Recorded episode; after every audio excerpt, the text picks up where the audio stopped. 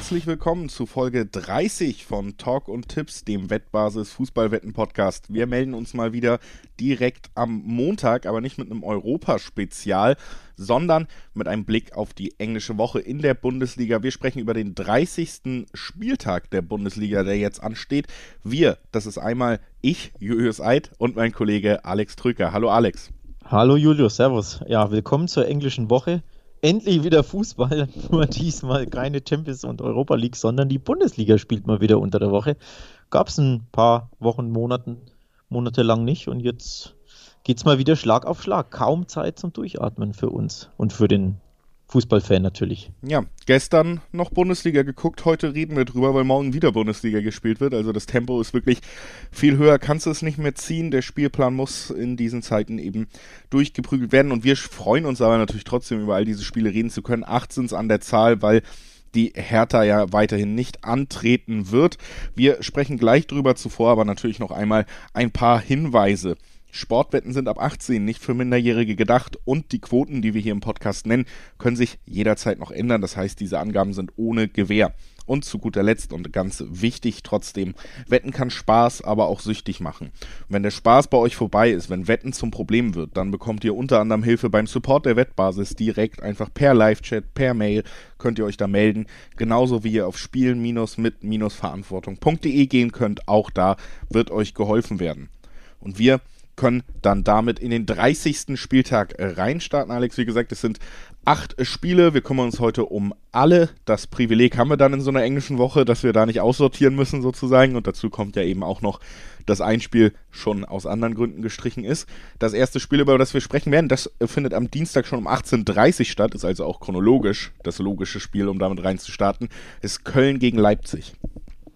Ja, und es sieht so aus, als wäre die Sache auf dem Papier ziemlich klar. Aber, das dachten wir am Wochenende beim Leipzig-Spiel auch gegen Hoffenheim und da war die Sache nicht klar. Denn RB hat da Punkte gelassen, hat gepatzt, hat nur, hat nur unentschieden gespielt. Vorab, wenn man auf Köln gegen Leipzig spielt, neigt man natürlich trotzdem sofort ähm, zu sagen, da ist Leipzig der Favorit und alles andere als ein Auswärtssieg wäre überraschend. Aber wie gesagt, Leipzig hat schon vor zwei, drei Tagen gepatzt. Das stimmt. Bei Leipzig ist in den letzten Spielen einfach wieder auffällig, bis auf die Ausnahme gegen Werder, wo Werder sich wirklich nicht gut angestellt haben, die ja auch selber sehr formschwach gerade unterwegs sind. Aber generell fällt weiterhin auf, was bei Leipzig große Teile der Saison begleitet. Man steht defensiv sehr gut. Man hat ein gutes System im Ballbesitz, was Mittelfeld angeht.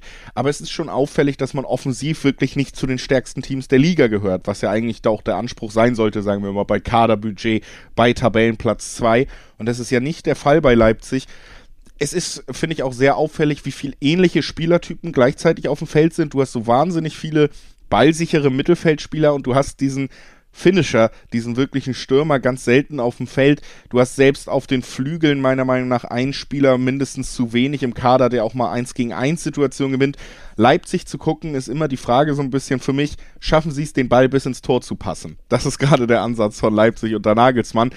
Und es klappt nicht immer so gut. Also in vier der letzten fünf Ligaspiele hat man entweder gar kein Tor erzielt oder nur eins. Das war jetzt auch wieder der Knackpunkt gegen Hoffenheim. Und das wird natürlich auch das sein, worauf Köln als Underdog komplett setzen wird. Nämlich erstmal die Null halten um jeden Preis. Ja, die offensive Harmlosigkeit will ich gar nicht sagen, aber ab und zu haben sie einfach Probleme, Tore zu schießen. Das hat man äh, gegen die Bayern schon gesehen. Da haben sie eigentlich ein gutes Spiel gemacht, aber haben kein Tor erzielen können, 0-1 verloren. Und jetzt gegen Hoffenheim war es natürlich eklatant. Ähm, dazwischen gab es immerhin ein, ein ja, kleines Zwischenhoch, muss man fast schon sagen, beim 4-1 äh, äh, bei Werder Bremen. Da haben sie ihr Pulver fast schon zu sehr verschossen. Denn das gegen Hoffenheim offensiv war wirklich einfach ja, zu schwach, ideenlos. Ähm, ich würde es nicht nur am fehlenden ähm, Mittelstürmer festmachen. Sie haben wieder mit Forsberg ähm, weite Teile als falsche Neun gespielt. Natürlich fehlt dir da ein, ein echter Knips, ein echter Neun, aber ich würde es nicht mal daran festmachen. Allgemein war mir das offensiv nicht gut genug und eigentlich können sie es ja auch in dieser Konstellation. Sie haben ja genügend Spiele ähm, gespielt in der Saison, wo man gesehen hat, dass sie eben, ja, wie du sagst, den Ball ins Tor tragen können. Also sprich einfach, wo das Zusammenspiel sehr, äh, sehr gut ist, wo, wo offensiv ähm, so variabel gespielt wird, dass der Gegner die ich nicht ausrechnen kann und dass sie dann trotzdem Tore schießen können. Aber all das fehlte mir gegen Hoffenheim. Also es war offensiv viel, viel, viel zu wenig und die Frage ist natürlich, können sie jetzt gegen Köln ein bisschen den Schalter um, stellen, denn ja, man kann die Kölner ja auch defensiv erwarten. Das auf jeden Fall. Funkel an der Seitenlinie ein Spiel absolviert, da verloren gegen Leverkusen jetzt im Nachbarschaftsduell, so haben wir es ja hier genannt. Ähm, also da gab es noch keine Punkte für den neuen Trainer Funkel, aber auch der, auch das kann man glaube ich aus allen Stationen sagen, wo er jetzt aktiv war, gerade im Abstiegskampf, der wird da keine riesigen Experimente wagen. Wir werden kein offensives Köln gegen Leipzig erleben. Also die Frage ist wirklich, schafft es Leipzig einen Abwehrwall zu überwinden? Köln dürfte sich bewusst sein, dass auch ein Punkt, selbst in der jetzigen Tabellensituation gegen Leipzig, ein Bonuspunkt ist. So sind einfach die Kräfteverteilungen in der Liga und den wird man irgendwie versuchen mitzunehmen. Und da wäre, falls es klappen sollte, das naheliegendste Ergebnis ja tatsächlich sogar dann ein 0 zu 0, weil die Abwehr von Leipzig, die ist natürlich stark und da fehlt mir tatsächlich fast die Fantasie, dass diese Kölner, die wir größtenteils in dieser Saison gesehen haben, anders als wirklich einen glücklichen Standard, dass sie da überhaupt eine Möglichkeit haben, gegen Leipzig ein Tor zu erzielen. Das habe ich ganz selten in dieser Saison gesehen, dass sie überhaupt ja. das Niveau erreicht haben, was dafür nötig wäre. Das ist ein guter Punkt tatsächlich, ähm, wenn man die Leipziger auf der einen Seite ähm, für die Offensive ein bisschen kritisiert, muss man natürlich die De Defensive trotzdem loben, denn die ist ähm, nach wie vor sehr, sehr stark. Ähm, da ist RB wirklich, wirklich top unterwegs. 23 Gegentore in 29 Spielen sind ähm, herausragender Wert. Beste Abwehr der Liga wird mir nicht häufig genug betont oder ich habe das Gefühl, irgendwie fliegt man da ein bisschen unter dem Radar, wie stark die, die Abwehr ist zum Vergleich. Die Bayern mit 38 Gegentoren, die Frankfurt, Frankfurter mit 44, die Dortmunder mit 42. Also das sind schon ganz, ganz andere Hausnummern. Von daher gebe ich dir recht. Man kann sich nur sehr, sehr schwer vorstellen, wie der FC gegen diese Leipziger ein Tor erzielen möchte. Denn A, wie gesagt, wir beide erwarten sie wieder sehr, sehr defensiv, die, die Kölner. Ihre spielerischen Defizite und Probleme haben wir zur Genüge thematisiert in den letzten Folgen. Also außer ja, glücklicher Elfmeter oder irgendwie ein Standard oder ein Ping-Pong-Tor kann man sich nicht vorstellen, dass der FC ein Tor erzielt gegen Leipzig. Ja, und wenn wir dann auf die Tipps gucken, dann sehen wir trotzdem natürlich relativ niedrige Quoten im Dreiweg auf Leipzig. Die sind Favorit. Wir haben auch drüber geredet, oft schon in diesem Podcast, Favoritensieg vielleicht mal aufs Handicap gucken. Davon würde ich mich in diesem Spiel eher fernhalten, weil mir, wie gesagt, ja, ist durchaus vorstellbar ist, dass Leipzig nur mit einem Tor Unterschied gewinnt. Das haben wir sehr oft gesehen und das macht eben Handicap-Tipps dann kaputt. Ja. Aber was man zum Beispiel gut gucken kann, sind dann eben Over-Under-Tipps, weil wir haben gesagt, wir können uns kaum vorstellen, dass Köln Tor schießt, auch Leipzig jetzt nicht berauschend oft viele Tore. Wenn du da guckst, unter 3,5 gibt es immer noch eine 1,5er-Quote abzuholen und vor allen Dingen für die, die vielleicht ein bisschen was riskieren wollen, aber wenn man sich die letzten Ergebnisse und die Gesamtkonstellation anguckt, halte ich es für einen sehr veritablen Tipp. Du kriegst 2,2er, 2,3er Quoten auf unter 2,5 Tore. Das heißt, ja, selbst die klassischen 1 zu 0 Leipziger Siege, das 1 zu 1, wenn der Standard von Köln doch noch durchrutscht, all das ist damit eingepreist und äh, das sind so für mich die spannendsten Tipps, die man hier bei diesem Spiel anvisieren kann. Wie gesagt, auch weil der Dreiweg dann doch vielleicht den Ticken zu deutlich ist, damit es wirklich spannend ist, da zu wetten. Ich finde interessant, direkt das zu tippen, was ich schon angerissen habe oder was wir beide angerissen haben. Leipzig gewinnt zu null. Da gibt es eine 2,35 beispielsweise bei Bwin. Das finde ich sehr, sehr lukrativ. Und ähm, ja, das ist mein Tipp bei diesem Spiel. Denn ich könnte mir, wie du auch sagst, vorstellen, dass ich ja keinen sehr geistreiches Spiel in der Offensive hüben wie drüben ergibt. Also auch, dass die Leipziger ähm, sich sehr, sehr schwer tun und dann vielleicht irgendwie 1-0 gewinnen. Oder lass es auch 2-0 sein durch ein spätes Tor, aber ist mir ein bisschen zu riskant, aufs Handicap zu gehen. Und die Quote von 2,35 auf Leipzig gewinnt zu 0 ist sehr attraktiv. Also das ist mein Tipp. Ja, kann ich durchaus nachvollziehen, resultiert ja auch so ein bisschen aus dem, was wir beide hier besprochen haben. Mal gucken, ob wir in dieselbe Stoßrichtung gehen beim nächsten Spiel. Das war in der Hinrunde tatsächlich ein sehr spannendes Duell noch. Da kam nämlich Bayer Leverkusen als Tabellenführer und hat Bayern München empfangen. Das Spiel haben sie dann verloren und seitdem ging es eigentlich stetig abwärts für Bayern. Und Bayern hat gemacht, was Bayern macht. Mittlerweile, spätestens seit dem letzten Spieltag, auch, glaube ich, die Diskussion um einen richtigen Meisterkampf mit Leipzig beendet durch den Sieg über Wolfsburg, wo man ja auf wahnsinnig viele wichtige Spieler verzichten musste. Trotzdem gewinnt man gegen den Tabellendritten, der einen sehr guten Lauf hat macht wieder Punkte gut, weil Leipzig, haben wir eben draus, drüber gesprochen, schon zwei Punkte liegen hat lassen gegen Hoffenheim. Also eigentlich alles ganz gut bei den Bayern und dann die Flickbombe. Er hat den Spielern an dem Tag mitgeteilt, er will gehen und vor allen Dingen hat er das dann eben auch Sky mitgeteilt nach dem Spiel, entgegen einer Absprache mit dem Verein. Der hat einen Tag später ein Statement rausgegeben, gesagt, wir missbilligen das Verhalten unseres Trainers. Also der Haussegen hängt auf jeden Fall schief bei den Bayern. Das äh, ist so und das ist ja nicht der einzige Punkt, der damit reinspielt. Also wir haben zum Beispiel ja auch einen Führungsspieler wie Boateng, dem anscheinend relativ unsensibel gesagt wurde, dass sein Vertrag nicht verlängert wurde an einem unglücklichen Zeitpunkt. Es ist also schon vorstellbar, dass die Stimmung in der Bayern-Kabine nicht herausragend ist vor diesem Duell gegen Leverkusen. Die wiederum haben ja einen neuen Trainer, unter dem sie noch ungeschlagen sind. Ich, ich war erstaunt, ähm, dass es gegen Wolfsburg so gut geklappt hat. Wir haben ja beide getippt, prognostiziert, dass die Bayern ausrutschen werden. Das hat nicht geklappt. Die Wolfsburger waren da einfach zu fehleranfällig, vor allem der Torhüter. Also ich hätte da schon mit dem, mit dem Bayern-Ausrutscher gerechnet weil ja die Turbulenten hinter den Kulissen sollten eigentlich, so meint man, eine Mannschaft mitnehmen, aber die Bayern sind halt einfach was Besonderes in Deutschland nach wie vor. Also die haben sich da nichts anhaben lassen von dieser Flick-Kontroverse, von diesen ähm, ja, Querelen hinter den Kulissen. Die Frage ist natürlich, findet es jetzt statt gegen Leverkusen? Denn jetzt gab es ja raus, er hat es ja dann ähm, so richtig thematisiert ähm, nach dem Wolfsburg-Spiel oder angesprochen, dass er, dass er aufhören möchte.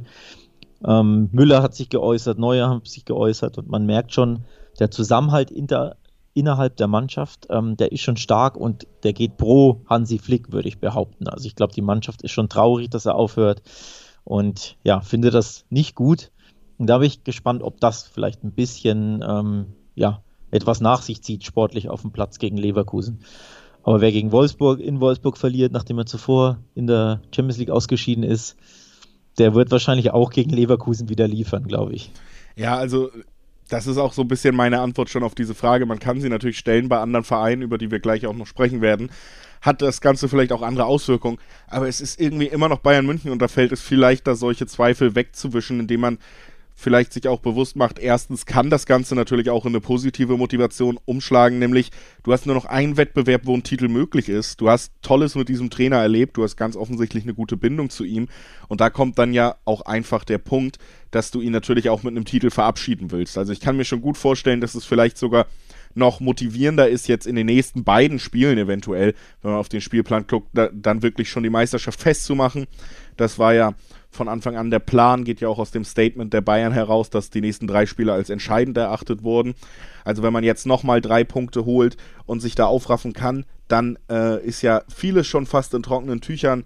Und ich glaube schon, dass die Mannschaft das unbedingt will. Und ich glaube auch, ja, spätestens das Wolfsburg-Spiel hat es mal wieder bewiesen, wenn es drauf ankommt, dann ist Bayern da, deswegen werden sie Jahr für Jahr Meister. Es gab immer Schwächephasen, aber wenn es drauf ankommt, verliert Bayern nicht. Und so langsam muss man, glaube ich, aufhören, damit zu rechnen, dass es doch irgendwann mal passiert, weil ich glaube, da haben wir so viel Lerneffekte, so viel Erfahrung mit den Münchnern jetzt gesammelt, auch heute wieder, egal ob Leverkusen jetzt unter Hannes Wolf wieder konservativer spielt und es geschafft hat, da ein bisschen Stabilität reinzubringen. Die Sterne spielen sie auch nicht vom Himmel und ich sehe sie auch nicht auf dem Level, auf dem Wolfsburg in den letzten Wochen und Monaten war. Und selbst die Wolfsburger hatten ja eigentlich teilweise noch Glück, dass es relativ knapp ausgegangen ist. Ja, äh, konservativ, ähm, das ist ein Stichwort, das ich aufgreifen will. Zuletzt Leverkusen zweimal hinten die Null gehalten. In Hoffenheim beim 0-0 spielerisch und offensiv natürlich sehr enttäuscht, aber jetzt das Nachbarschaftsduell, ich darf ja Derby nicht sagen, gegen den ersten FC Köln 3-0 gewonnen, also zweimal die Null, drei Spiele ungeschlagen. Aus Leverkusener Sicht ist da ähm, ja eine positive Tendenz zu erkennen. Und ich glaube, die hoffen noch insgeheim so ein bisschen auf die Champions League. Ich kann es mir, wie gesagt, nicht vorstellen, dass sie sie erreichen, aber es sind nur noch sechs Punkte Rückstand auf Platz vier, immerhin. Natürlich immer noch ziemlich viel. Ähm, wenn du wirklich von der Champions League träumen möchtest in den letzten fünf, vier Partien, musst du beim FC Bayern München gewinnen, ohne Wenn und Aber. Also so gesehen ist der Druck tabellarisch schon auf Leverkusen, dass die nicht einen Punkt mitnehmen sollen und müssen, sondern wirklich gewinnen müssen. Aus meiner Sicht. Ja. Das ist die Ausgangslage. Wie gesagt, ich gehe trotzdem davon aus, dass Bayern hier am Ende die Nase vorn haben wird. Die Quoten natürlich auch ähnlich wie eben bei Leipzig aufgesplittet. Äh, auch hier Handicap-Tipps ein bisschen schwierig, meiner Meinung nach, weil die Münchner Abwehr halt einfach trotzdem immer gerne für Wackler gut ist und das eine Torunterschied zum Sieg gar nicht so unvorstellbar ist, weil man auch immer gerne mal zwei kriegt, selbst wenn man drei kassiert. Deswegen Handicaps finde ich bei Bayern gerade ein bisschen schwierig. Was wieder hier nahe liegt, äh, sind natürlich Over-Under-Tipps, also Over 3,5 gibt Zweierquoten. Kann ich mir sehr gut vorstellen, weil wir hier zwei torgefährliche Mannschaften haben, die beide auch defensiv nicht auf dem höchsten Niveau agieren in diesem Jahr Dazu kommt natürlich auch 1,5er, 1,6er Quoten kann man schon bekommen bei beide Teams treffen. Davon gehe ich fast fest aus, muss ich ehrlich sagen. Bei der Konterstärke von Leverkusen ist ja das absolute Kryptonit der Bayern-Abwehr in diesem Jahr. Also da rechne ich schon damit, dass beide Mannschaften hier mindestens ein Tor zur Partie beisteuern werden. Und das sind dann so die Tipps, die ich da nahelegen würde. Beide Treffen finde ich auch sehr gut. Was ich sehr, sehr interessant finde, ist, auf den ersten Blick denkt man bei Bayern München gegen Bayern Leverkusen immer, da fallen viele Tore und das zeigt die Statistik auch. Das ist wirklich interessant, wie häufig ähm, Tore fallen in diesen Spielen. In den letzten neun Partien wurden immer drei oder mehr Tore geschossen, also kam das Over 2,5 quasi immer an. Ähm, die Bayern haben die letzten drei Spiele in Folge gewonnen. 2-1, okay, das ist doch ein normales ähm, Resultat in der Hinrunde, aber davor 4-2 für Bayern, 4-2 für Bayern. Es gab zwischenzeitlich mal ein 3-1, es gab ein 6-2, noch zweimal ein 3-1. Also in, äh, in, den letzten neun Spielen, da fallen also bei dieser Partie immer mächtig Tore. Ähm, deswegen erstaunt es nicht, dass bei ähm, Over 2,5 es teilweise nur eine 1,37 im Schnitt gibt bei den Buchmachern. Das ist eine sehr, sehr geringe Quote, weil diese Paarung einfach Tore verspricht. Ähm, bietet sich natürlich an, das Over anzuspielen, es ist nur nicht lukrativ. Ähm, dass beide treffen, kann ich mir auch sehr, sehr gut vorstellen. Da gibt es immerhin 1,50er, 1,55er im Schnitt, also das ist schon mal eine bessere Quote und da ähm, gehe ich drauf. Man kann tatsächlich auch sagen, die Bayern gewinnen vielleicht mit Handicap. Da bin ich mir aber einfach nicht so sicher. Also ich könnte mir wieder irgendwie so ein 3-2 Bayern vorstellen. Ähm, von daher, ja, die sichere Variante für mich ist, dass beide Teams treffen. Ja, und wer ist die sichere Variante als Hansi Flick-Nachfolger? Alex, sag mal ganz schnell. Wer wird Nachfolger von Hansi Flick? Eine. Nicht, nicht äh, lang diskutieren, einfach einen Namen jetzt mal. Ich glaube, die Bayern werden Nagelsmann versuchen rauszukaufen. Kann ich mir auch äh, sehr gut vorstellen. Auf jeden Fall könnt ihr euch da schon mal weiter informieren, wie die Chancen bei wem stehen. Auf wettbasis.com, da gibt es auch wieder einen schönen Artikel. Wer wird Flick-Nachfolger? Wie stehen die Chancen? Auf welchen Namen? Wer könnte da das Ruder bei den Bayern ab dem Sommer übernehmen? Guckt da einfach mal auf wettbasis.com vorbei. Und wir machen den Sprung zum nächsten Spiel, wo wir auch wieder über den Trainer und einen bevorstehenden Abgang reden können. Adi Hütter wird Gladbach im nächsten Jahr trainieren und hat seinem neuen Club tatsächlich schon den ersten Erfolg klargemacht am vergangenen Wochenende. Frankfurt verliert, nachdem sie unfassbar formstark durch die Liga marschiert sind, verlieren sie auf einmal 4 zu 0 ja, gegen Gladbach. Das, das ist sehr zynisch. Hütter hat den Erfolg für seinen künftigen Club klargemacht. Das ist, das ist böse von dir. Ja, ich sag mal so, ich habe das Gefühl, einige Frankfurt-Fans haben das so aufgenommen. also, ja, äh, ich kann es ich natürlich verstehen, dass man das so sieht. Ähm, der Zeitpunkt ist natürlich grundsätzlich unglücklich, ne? Ähm, dass du just beim Spiel in Gladbach das verkündest, dass er zu Gladbach geht ähm, ist schon blöd. Dann natürlich grundsätzlich im Endspurt der, der Bundesliga, die Frankfurter wollen unbedingt in die Champions League, dass du just da so etwas äh, verkündest. Schadet dir als Verein natürlich, schadet der Stimmung im Verein, die Fans bringst du gegen dich auf. Also de, der Zeitpunkt ist unglücklich aus Sicht der Frankfurter, da stimme ich absolut zu, ja. Ich finde, man kann schon zumindest auch das Fragezeichen dahinter stellen, was das am Ende bedeutet, denn es prasselt ja eine Menge von außen auf Frankfurt ein. Sportlich konnte man sich lange immer davon freimachen, aber schon die Bobic-Geschichte war ja erstens äh, war ja auch nicht, ist ja auch nicht ruhelos oder äh, ganz still, also mit Ruhe vonstatten gegangen. Da gab es ja hinter den Kulissen Diskussionen, er muss sich rauskaufen, da gab es ein bisschen Streit, weil er es dann äh, zu einem bestimmten Zeitpunkt schon veröffentlicht hat, dass er den Vertrag nicht beenden will. Dann kommt die Hütter-Geschichte und man muss ja ehrlich sagen, wir haben in den letzten Wochen Frankfurt gesehen, die in einem spektakulären Spiel sich nicht die drei Punkte gegen Wolfsburg nehmen lassen, die sich am Ende die drei Punkte gegen Dortmund sichern. Und das war meiner Meinung nach schon ein anderes Frankfurt als das, was wir an diesem Wochenende gesehen haben, weil das Frankfurt der letzten Wochen, da gab es eigentlich keine Möglichkeit, dass die 4-0 gegen Gladbach verlieren. Ja, das ja. war in den letzten Wochen und in der Form nicht vorstellbar. Also irgendwas ist da nicht mehr auf dem Level und dass das eventuell eben auch mit dem Abschied eines Trainers, der dich ans Maximum geführt hat, der dann vor der Saison zu dir kommt und sagt, ich kann mir nicht weiter vorstellen, selbst wenn wir die Champions League schaffen, nächstes Jahr euch zu trainieren, ich will nach Gladbach, dass das vielleicht auch so einen Knack schon gibt, das ist nun mal nicht der erste Fall im Fußball, wo sowas passieren würde. Und ich habe das Gefühl, Frankfurt steht mindestens, um es sehr diplomatisch aufzudrücken, gerade jetzt vor dem Saisonausspurt auf sehr, sehr wackeligen Füßen. Und das macht schon spannend, was da jetzt noch passiert. Ähm, ja, die, Frage ist natürlich, wie steckt die Mannschaft das weg? Also die Verkündung, dass der Trainer weggeht, dass Bobic weggeht, der Sportchef und natürlich dieses 0-4. Das ist ja ein Paket, das da auf dich zukommt oder zugekommen ist, ein richtiger Rucksack mental gesehen. Ähm, und da jetzt gegen dieses unbequeme Augsburg spielen, um ein bisschen aufs, aufs Spiel auch zu blicken. Klar, du bist natürlich der Hausholfavorit und ähm, drei Punkt, Punkte sind Pflicht und jeder erwartet das auch und er hofft das natürlich auch.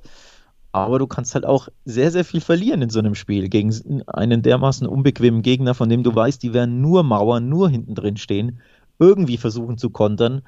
Und die können das halt auch und waren auch sehr erfolgreich damit. Und gleichzeitig hast du den Druck, dass du gewinnen musst, dass du anlaufen musst, dass du offensiv spielen musst, um eben diese Augsburger Mauer zu knacken.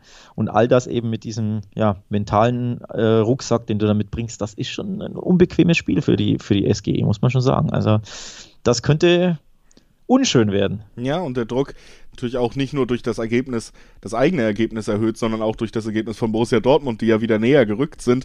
Dieser sicher geglaubte Champions League Platz, der ist ja nun mal wirklich, wenn du gegen Augsburg jetzt nicht alle Punkte holst nach diesem 4-0, dann hat Dortmund die gute Möglichkeit, in direkte Schlagdistanz zu rücken. Also, dass man mit einem Spiel vorbeiziehen kann. Und das in dieser Situation, wo alles so ein bisschen anfängt, unsicherer zu sein und man vielleicht auch wieder selber zweifelt und einem auf den letzten Metern irgendwie die Kraft ausgeht. Übrigens wäre es ja bei weitem nicht das erste Mal, dass das der SGE passiert. Also da gab es ja schon andere dramatische Geschichten in der jüngeren Vergangenheit. Das ist halt eben wirklich eine riesige Drucksituation. Und Augsburg, da kann man fußballerisch eigentlich nicht viel loben in dieser Saison, aber das ist natürlich fast schon zynischer Fußball, der genau auf sowas wartet. Ne? Eine offensiv eingestellte Mannschaft, die der komplette Verzicht erstmal darauf, die mit dem Ball zu beschäftigen, also wirklich zu verteidigen und auf diese Gegenstoßmomente warten.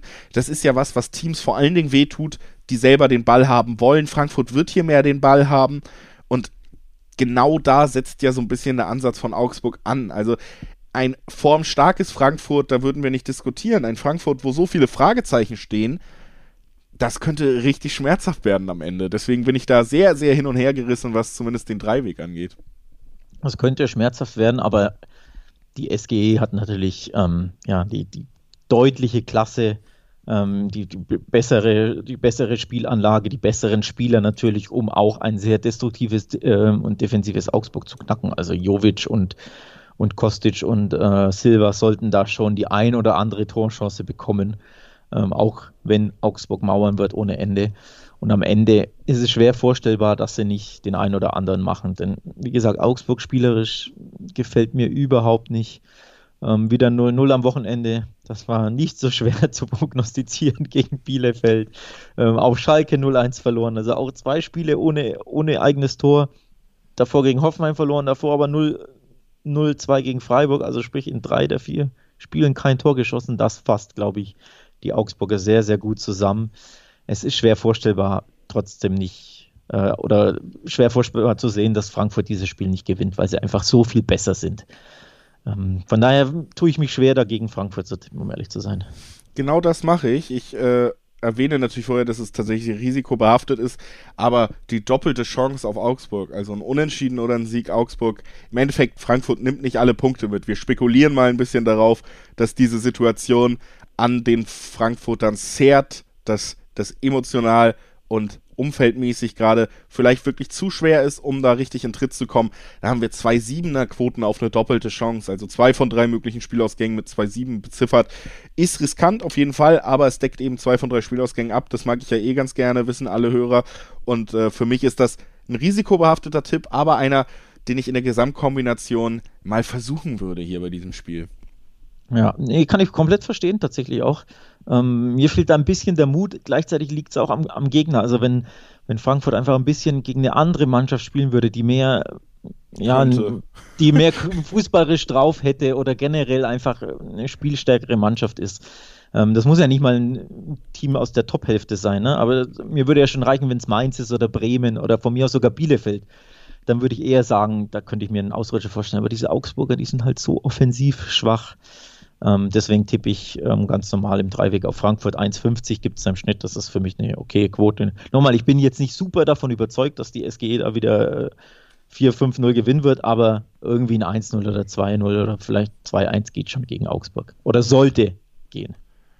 Auch da zu dem ganzen Thema kann ich euch zum Ende dieses Spiels, dieser Spielbesprechung nochmal nahelegen. Guckt doch mal auf wettbasis.com vorbei. Da gibt es einen Artikel, was könnte Adi Hütters aus bedeuten. Etwas, worüber wir ja auch gerade spekuliert haben.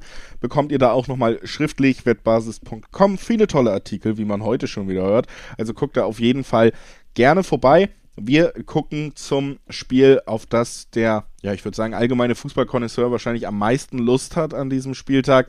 Bielefeld gegen Schalke. Tore, Tore, Tore, Dribblings, äh, Passquoten über 90 Prozent. Was erwartet uns da, Alex? Ja, ja. Erstmal, was erwartet uns hier? Mal wieder Zyn Zynismus und Sarkasmus von unserem Host Julius Eid. Ja, Bielefeld, Augsburg 0-0 war, war das letzte Spielergebnis ich könnte mir selbiges Resultat mehr als gut auch bei dem nächsten Spiel der Arminia vorstellen, gegen die Schalker. Aber ich glaube, da sind wir wieder beim Thema, die eine Mannschaft sollte ein bisschen besser sein als die andere. Sorry, liebe Schalker, falls ihr zuhört, aber ihr seid leider für mich die schlechtere Mannschaft in diesem Duell der ja nicht sonderlich tollen Mannschaften. Von daher neige ich leicht dazu zu sagen, die Bielefelder haben diesen einen, dieses eine Tor mehr vielleicht drin und gewinnen, ganz knapp. Die Ausgangslage ist auch noch leicht eine andere. Bielefeld steht ja gerade auf Platz 15, hat natürlich aber auch davon profitiert, dass die Hertha im Moment nicht spielen kann. Köln haben den Trainer gewechselt. Das heißt, es ist eigentlich eine ganz gute Situation für Bielefeld gegen die vielleicht einzige Mannschaft, wo man leicht favorisiert wirklich reingeht. Wenn sie jetzt weitere drei Punkte sammeln, die Position wird immer komfortabler. Bielefeld kann gerade Punkte sammeln vom Spielplan her, die dann hinten raus auch wirklich richtig, richtig wertvoll sein können. Sie stehen gerade nicht auf dem Abstiegsplatz und jeder Sieg, jeder Punkt macht das Ganze eben einen Ticken sicherer. Also da ist eine Riesenchance für Bielefeld, wobei man sagen muss, wenn Bielefeld hier gewinnt und wenn Köln zeitgleich vielleicht auch drei Punkte holen würde, wäre ein Nicht-Abstiegsplatz für Schalke schon auch rechnerisch außer Reichweite. Dass es so kommen wird, wissen wir alle. Also da steht für Bielefeld natürlich auch noch viel mehr zu gewinnen auf dem Plan. Man hat auch jetzt bei Schalke gegen Freiburg wieder gesehen, so riesig ist die Motivation, da nicht mehr noch ein paar gute Spiele abzuliefern. Weil was nee. man da gerade in der ersten Halbzeit gemacht hat, das war dann wieder echt enttäuschend auf allen Ebenen. Also selbst für Schalke war man nochmal überrascht. Ui, also. Selbst für Schalker Verhältnisse, ja. Ähm, ganz interessant, eins der ganz, ganz, ganz wenigen Spiele in dieser Saison, wo die Arminia Favorit ist und wo die Arminia Quoten von unter 2,0 hat. Eine 1,75 im Schnitt gibt es auf den Heimsieg im Dreiweg. Ich glaube, das ist so häufig nicht vorgekommen und wird auch nicht mehr vorkommen in der Saison, dass die Bielefelder eine Einserquote haben.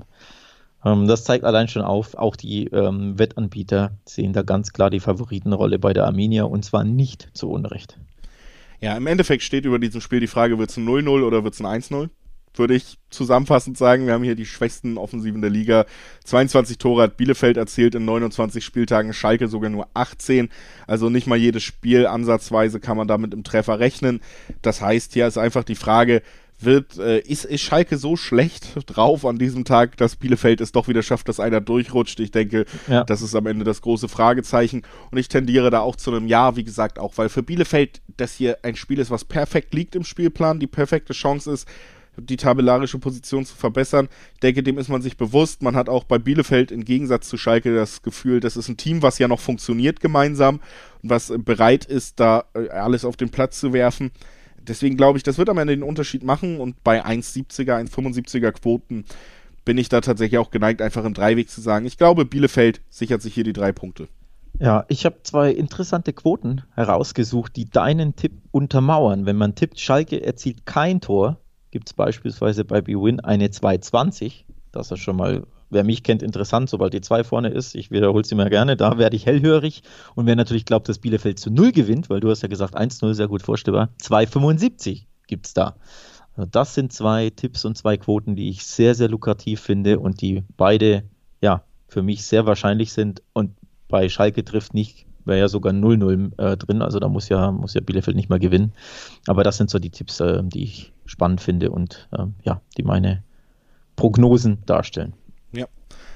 Passen mit meinem Tipp zusammen, deswegen äh, natürlich auch kein ja. Platz da jetzt noch zu widersprechen meinerseits. Deswegen würde ich sagen, können wir eigentlich direkt weiter zum ehemals. Traute Einigkeit, ne? Das gefällt dir immer. Das gefällt mir immer sehr gut, wenn wir uns nicht streiten öffentlich. Das mache ich ja lieber hinter verschlossenen Türen dann. Ähm, wir können den Sprung wagen zum ehemaligen Konkurrenten, fast kann man sagen, der Schalker. Borussia Dortmund spielt gegen Union Berlin. Es ist ein Spiel zwischen Mannschaften, die in der Tabelle recht dicht beieinander stehen. Ein äh, Spiel, ja, wo Dortmund vom Namen her natürlich der große Favorit ist. Union Berlin hat aber in der kurzen Bundesliga-Zugehörigkeit ihres Vereins auch schon bewiesen, dass sie Dortmund durchaus zum Stolpern bringen können. Es ist ein enorm wichtiges Spiel für beide, um ja, gewisse Ziele Richtung Europa erreichen zu können.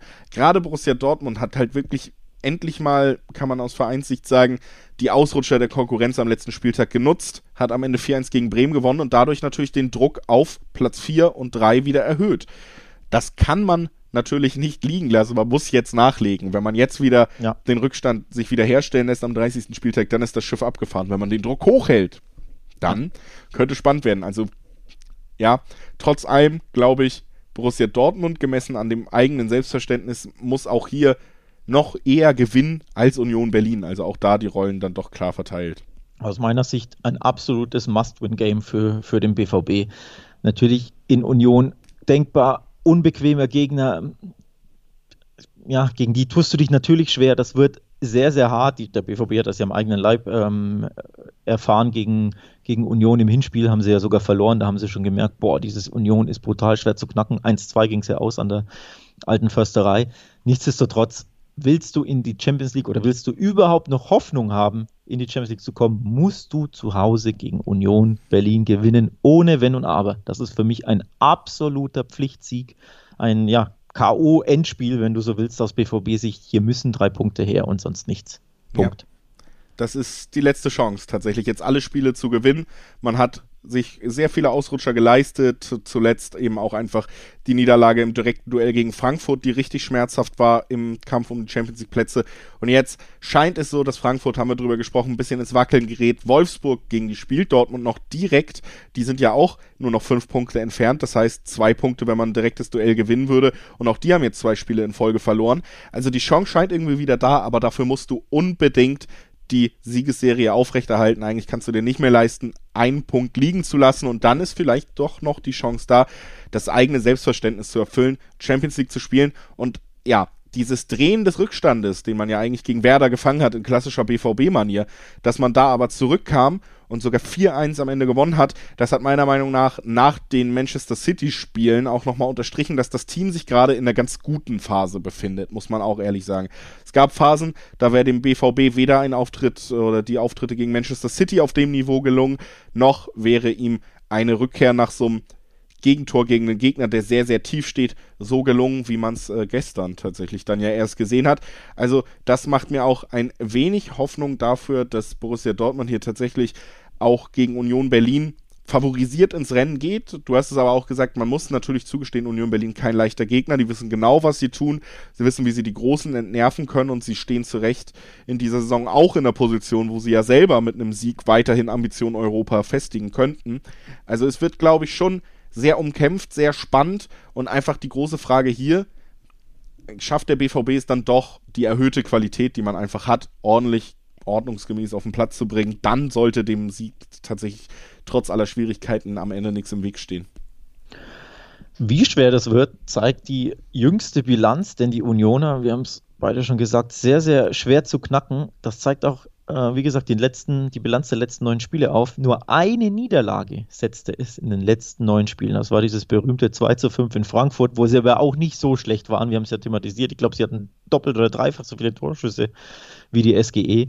Also dieses 2-5 war ein absoluter Ausrutscher. Ansonsten sie sind einfach sehr, sehr stabil, schwer zu knacken. Jetzt ein 2-1 gegen Stuttgart, davor bei den Bayern 1-1 geholt, gegen die Hertha 1-1, 0-0 Bielefeld, 1-1 TSG, 0-0 Schalke. Natürlich keine berauschenden Ergebnisse, offensiv auch enttäuschend teilweise, aber sie sind halt kaum zu besiegen. Das ist eben das. Sie lassen sehr, sehr wenig zu.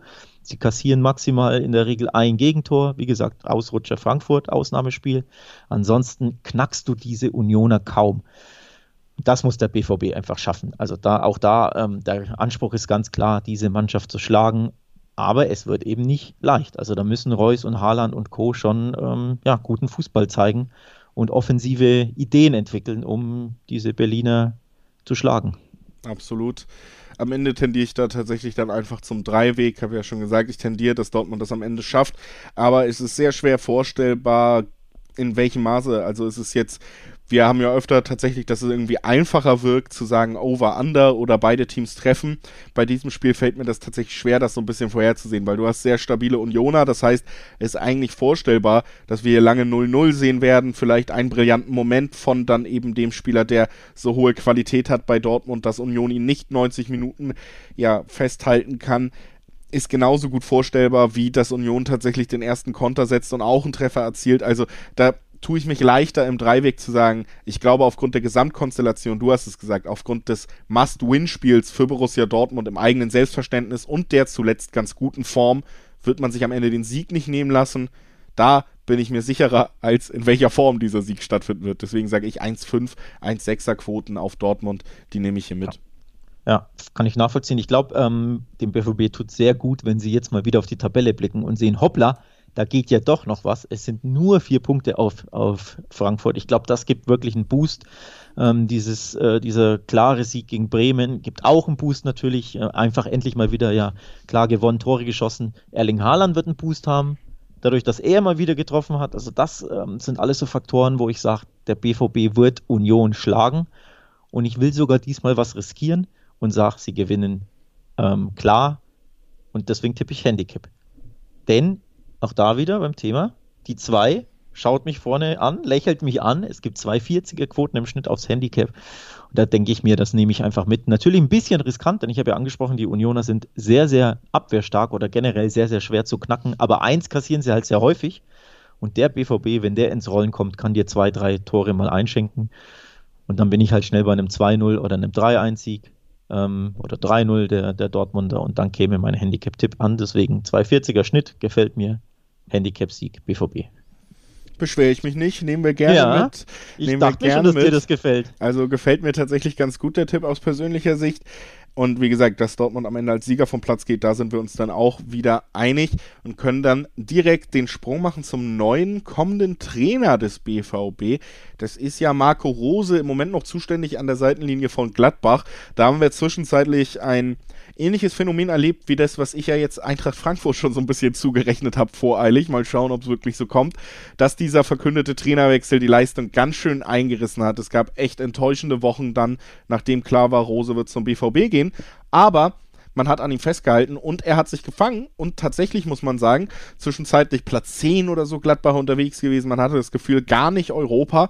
Das hat sich wieder so ein bisschen verschoben, weil man eben auch jetzt vier Ligaspiele in Folge wieder ungeschlagen ist. Drei davon hat man gewonnen und ja, egal in welcher Verfassung Eintracht Frankfurt war, man muss es einfach auch nochmal herausheben jetzt vor dem Spiel gegen Hoffenheim, gegen die spielt Gladbach.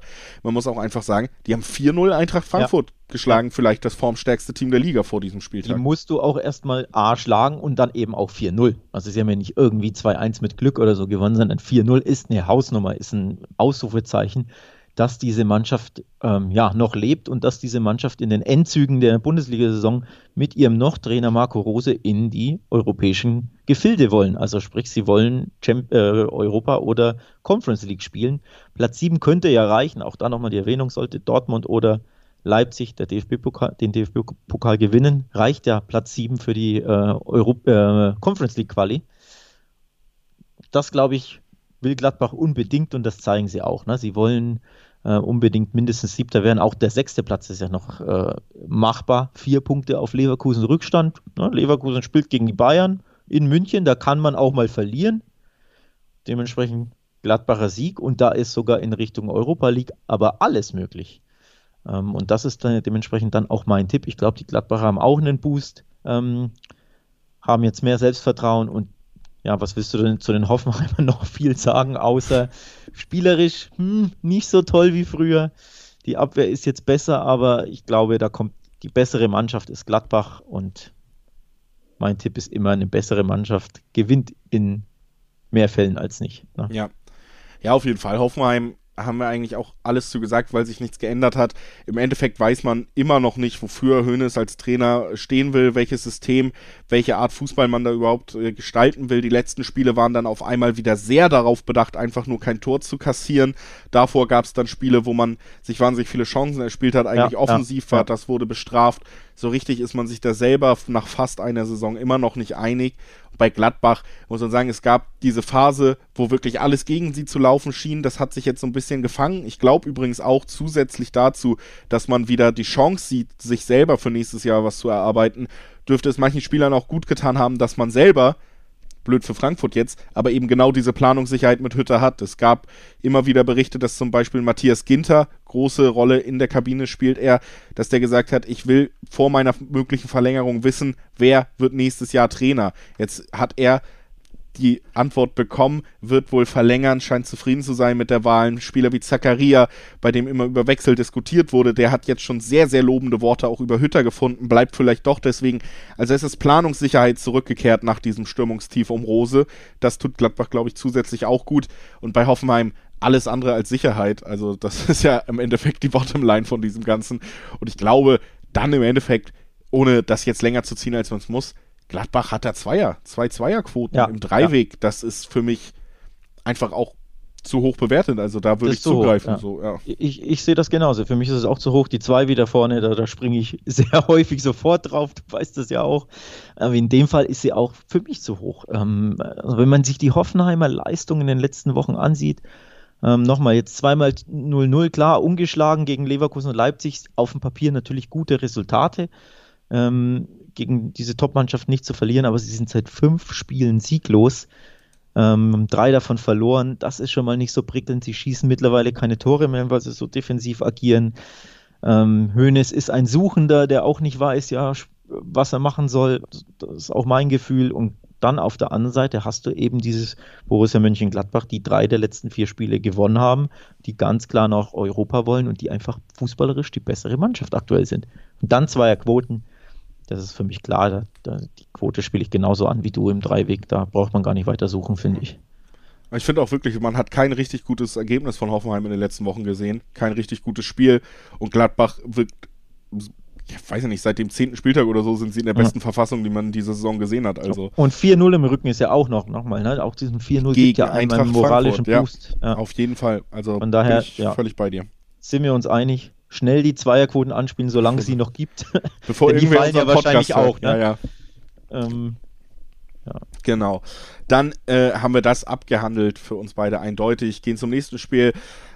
Mal gucken, wie eindeutig das wird in unserer Einschätzung. Es ist das Spiel zwischen Bremen und Mainz. Äh, Bremen, eine Mannschaft, die vor allen Dingen in der Hinrunde vorgelegt hat, um sich ja erstmal zumindest in Sicherheit zu wiegen. Und Mainz, die tun das ja jetzt in der Rückrunde, haben fast schon nichts mehr mit dem Abstiegskampf zu tun, wenn es so weitergeht. Also sehr spannende Kombi. Mainz musste aber am vergangenen Wochenende eben auch aussetzen aufgrund der Situation um die Hertha. Das Spiel hat nicht stattgefunden, hatten jetzt äh, im guten Sinne kann man sagen, also die Pause vor der englischen Woche, während Werder erst am Sonntag gegen Borussia Dortmund dann ja auch noch 4 zu 1 salopp gesagt auf den Deckel bekommen hat am Ende. Also da alleine von der Ausgangslage kippt es schon Richtung Mainz, würde ich in der Einschätzung erstmal sagen, wenn man diese äußeren ja, ja. Umstände nimmt. Und auch was die Form angeht, Mainz eigentlich auch die Nase vorne. Gibt es da irgendwas, was für Bremen spricht? wir wir werden es herausfinden in den nächsten Minuten. Wir suchen ein bisschen, aber viel fällt mir ad hoc nicht ein. Ich will kurz äh, zu diesem zu dieser Spielabsage, zu dem Ausfall des, des Spiels gegen Hertha was sagen. Normalerweise, wenn das, wenn wir keine englische Woche hätten, also wenn das Spiel erst nächstes Wochenende am Samstag oder so wäre und die Mainzer quasi zwei Wochen Pause hätten, würde ich sagen, das ist ein Nachteil, weil mhm. du deinen Rhythmus verlierst.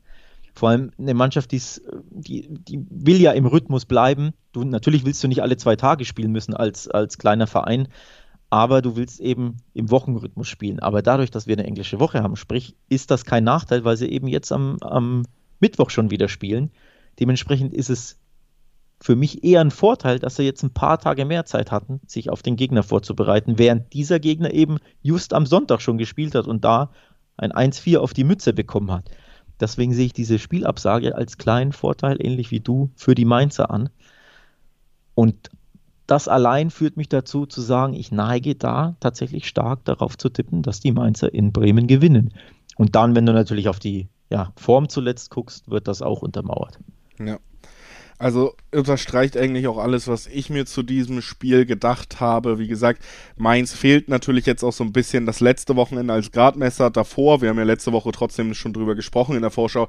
Haben ja auch eigentlich nur lobende Worte gefunden, seit Bo Svensson da an der Seitenlinie steht. Der hat ein Team geformt, der hat die richtige Formel gefunden um das Maximum, denke ich, aus dem Kader der Mainzer dieses Jahr rauszuholen. Man performt ja auch wirklich über, muss man gerade sagen, wenn man sich anschaut, seit seinem Amtsbeginn, auch das haben wir besprochen, wie viele Punkte man gesammelt hat. Da befindet man sich ja im oberen Tabellendrittel, was das angeht. Also da gehört Mainz bei aller Liebe vom Kader eigentlich gar nicht hin. Also er schafft es sogar, dass die Mannschaft überperformt und nicht nur das erfüllt, was man da auf dem Platz hat. Das spricht dafür, dass man sich in sehr guter Form befindet. Und bei Bremen, ja, man hat sich irgendwie lange, lange ausgeruht darauf, dass die Defensive dann auch den Gegner doch zur Verzweiflung gebracht hat. Man hat auch zum jetzigen Stand 20 Gegentore weniger als in der letzten Saison. Also da hat man angesetzt, aber fußballerisch ist der Kader natürlich, das war vor der Saison klar nicht besser, sondern teilweise sogar schlechter geworden. Klassen weg, kein Ersatz. Also Bremen hat auch keine gute Mannschaft und rutscht jetzt am Ende tatsächlich nochmal ein bisschen rein, weil man da vielleicht am Anfang überperformt hat. Es gab ja zu Beginn der Saison Spiele gegen Bielefeld, da hat man am Ende 1-0 gewonnen, weil Bielefeld noch in der 95. Minute ein Tor aberkannt wurde. Also da hat man Punkte geholt, die nicht unbedingt drin war. Und das Schöne an der Fußballsaison ist dann ja am Ende doch, dass sich sowas oft glättet über die 34 Spiele. Und Bremen hat in der Hinrunde, glaube ich, ein paar Punkte zu viel geholt und das glättet sich jetzt hinten raus doch wieder. Ich will dich ein bisschen korrigieren. Ich glaube, sie rutschen nicht mal ein bisschen unten rein, sondern richtig unten rein. Wenn sie dieses Spiel verlieren gegen die Mainzer, springen schon mal die Mainzer vor den Bremern, haben dann sogar noch natürlich das Spiel gegen die Hertha in der Hinterhand. Und wenn die Hertha ihre Spiele, die sie jetzt aussitzen müssen, gewinnen, sieht es richtig düster aus für die Bremer. Da sind die mächtig unten drin. Gleichzeitig spielt Bielefeld, wie gesagt, haben wir auch thematisiert, gegen Schalke. Wir rechnen da auch mit mindestens einem Punkt, eher natürlich mit drei Punkten der Bielefelder. Also sollten die Bielefelder gewinnen, sind die, wären die punktgleich mit Bremen. Dann wird es richtig knackig ähm, für Werder und dann heißt es erneut Hallo Abstiegskampf und zwar richtig. Und wenn ja. du da guckst, wie schlecht Bremen drauf ist, fünf Spiele in Folge verloren, sechs Spiele ohne Sieg, da musst du dir wirklich Sorgen erneut machen um die Bremer. Kein guter Zeitpunkt auch für so eine Phase, ne? nee, muss man auch sagen. Nicht weil da der Druck natürlich auch noch einfach anders auf einen wächst. Und die Bremer dürften schon, da sind ja alle Beteiligten noch da quasi, das Team wurde kaum verändert, beziehungsweise nur ein paar Leute abgegeben. Diese Leute, die ja diese fast traumatische letzte Saison bis zum äh, zweiten Spieltag der Relegation unter Spannung mitgenommen haben, auch das spielt ja durchaus dann im Kopf irgendwann nochmal eine Rolle, wenn sowas auf einmal wieder in die Möglichkeit rutscht, mit der man vielleicht auch schon so ein bisschen abgeschlossen hatte. Und jetzt wird es gefährlich. Und ich finde auch gegen Dortmund hast du gesehen, diese Grundtugenden einfach erstmal verteidigen. Man geht 1-0 in Führung durch Rashica, diese ein, zwei Bewegungen, die man offensiv hat. Viel mehr hat man ja nicht zu bieten. Lange Bälle, schnelle Schnittstellen, Pässe. Und das klappt sogar. Und trotzdem kann man nicht dicht halten. Das hätte man vielleicht in der Hinrunde irgendwie geschafft, aber im Moment die Verfassung der Bremer wieder, ja, tatsächlich ein bisschen besorgniserregend. Absolut. Ich tendiere da auch zu Mainz und will dann auch wieder nicht länger rumreden, weil ich hier auch gerade wieder zwei Fünferquoten auf Mainz sehe. Ist für mich im Dreiweg dann mehr als genug, um da hängen zu bleiben. Ist natürlich ein riskanter Tipp, muss man schon auch sagen. Ähm, also irgendwann muss äh, ja, Werder auch mal diese Blutung stoppen der Niederlagen. Ähm, deswegen, ich habe auch vom Gefühl her natürlich, ist für mich Mainz die bessere Mannschaft, hat den besseren äh, hat die bessere Form ähm, aktuell, hat eben diese Pause gehabt, was ihnen, glaube ich, ganz gut tut, während Bremen eben ja eine komplette englische Woche hat. Aber ich könnte mir auch irgendwie vorstellen, dass so ein dreckiges, hässliches 0-0-1-1 bei rumkommt, weil wer da halt irgendwie weiß, boah, das dürfen wir auf keinen Fall verlieren. Und deswegen neige ich äh, ja zu beiden Tipps und dementsprechend, was liegt dann auf der Hand? Logisch, die doppelte Chance, ähm, X2 mitzunehmen, 1,40er Quoten, das spiele ich an. Ist ein bisschen eine Safety-Bet natürlich, ähm, aber nochmal, ich kann mir auch vorstellen, dass Bremen da irgendwie wieder ein Unentschieden ermauert, denn irgendwann müssen sie ja auch mal wieder aufhören zu verlieren. Ja, auf jeden Fall auch ein solider Tipp und dann eben auch noch durchaus eine solide Quote, denke ich, die man da irgendwie mitbekommt. Was wir mitbekommen, ist noch das achte Spiel des 30. Spieltags. Da steht noch auf dem Programm, auch über das wollen wir sprechen. Das ist Stuttgart gegen Wolfsburg. Äh, auch interessant, wieder Wolfsburg. Gilt ja dasselbe wie bei Frankfurt. Die haben so ein bisschen Druck bekommen durch das letzte Wochenende. Mhm. Dortmund kommt ein bisschen näher ran. Und Wolfsburg jetzt mit zwei Niederlagen in Folge. Zur Ehrenrettung muss man sagen, gegen Frankfurt und gegen Bayern. Aber man muss auch sagen, beide Male mit unverhältnismäßig vielen Gegentoren für die ja, Wolfsburger. Absolut. Also sehr überraschend, ja.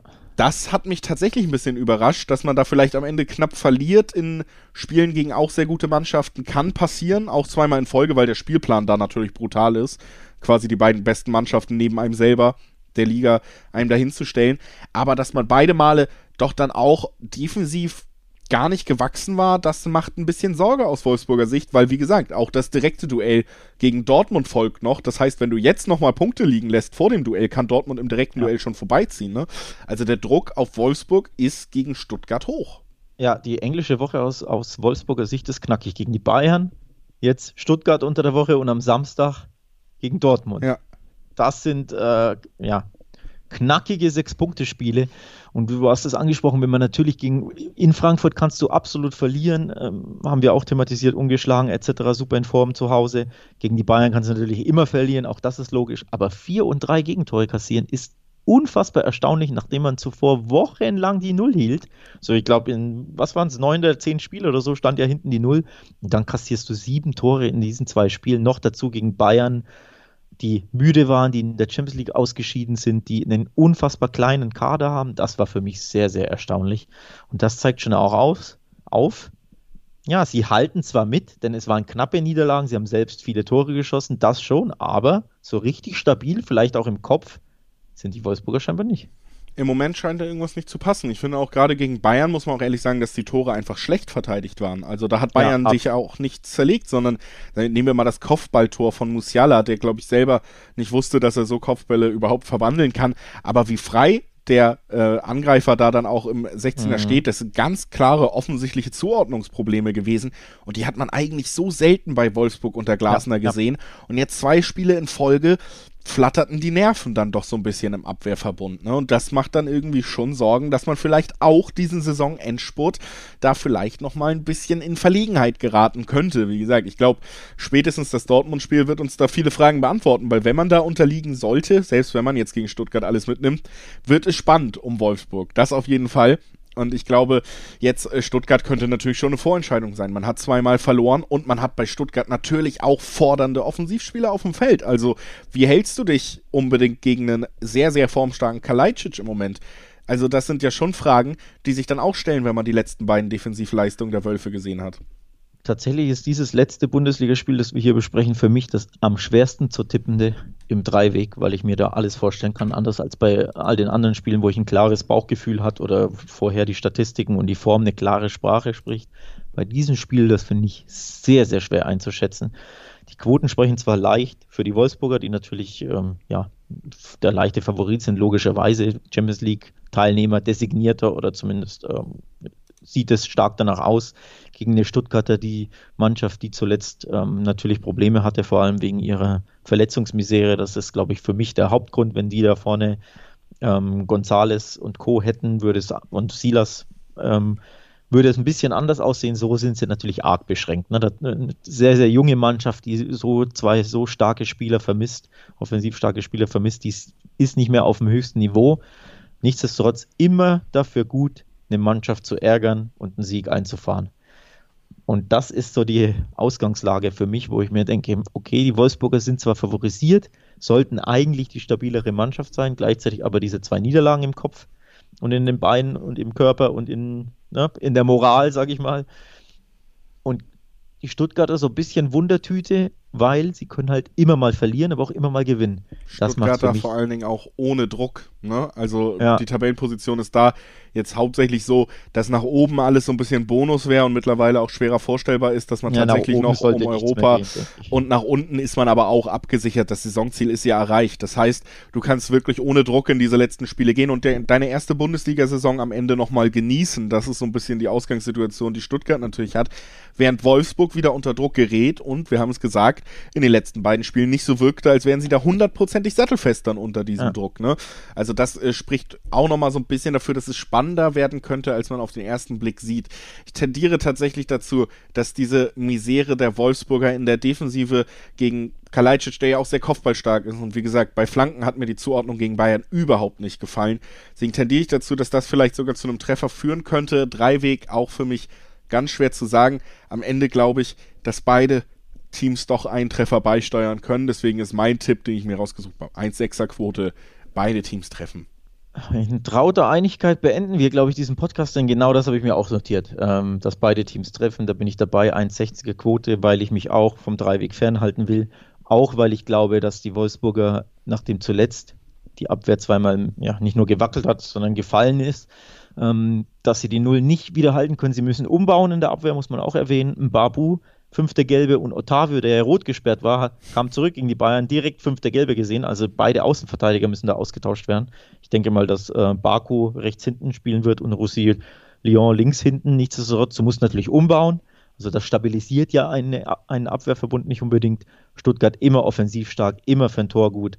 Deswegen glaube ich, ähm, beide werden treffen. Und da bin ich auf der sicheren Seite, denn nochmal Dreiweg ist mir zu heikel. Ja. Traute Einigkeit in unserem letzten Tipp. Der letzte Tipp war es auch. Deswegen bleibt uns nur noch uns verabschieden. Natürlich hinten raus noch ein bisschen organisatorisches loszuwerden. Wir hören uns am Donnerstag schon wieder, denn der nächste Bundesligaspieltag geht dann ja ganz regulär am Wochenende weiter. Auch den werden wir natürlich für euch vorbesprechen. Da hören wir uns das nächste Mal. Bis dahin könnt ihr natürlich gerne auch mal auf den Social Media Kanälen von der Wettbasis vorbeischauen. Die sind relativ frisch noch am Start. Alex, kann vielleicht gleich nochmal die genauen Adressen sagen, wo man das Ganze finden kann. Aber da bekommt ihr natürlich auch alle Infos geliefert, nicht nur rund um den Podcast, sondern um die gesamte Wettwelt. Ja, Instagram, da findet ihr uns unter wettbasis-de und auf Twitter unter wettbasis. Da neue Social Media Accounts, auch der Podcast wird da beworben, also folgt gerne der Wettbasis auf Instagram und Twitter. Dann habt ihr alles im Blick, auch was unsere Podcasts anbelangt, wann die immer rauskommen. Aber ihr wisst ja jeden Montag und jeden Donnerstag mittlerweile, immer wenn englische Wochen sind, also wenn Champions League ist oder ähm, eine englische Bundesliga-Woche, dann sind wir Montag dabei und Donnerstag sind wir eh immer am Start. In dem Sinne, bis Donnerstag wieder, Julius. Ne? Wir ja. hören uns ja bald. Bis Donnerstag, Alex. Bis Donnerstag, liebe Hörer. Tschüss. Tschüss.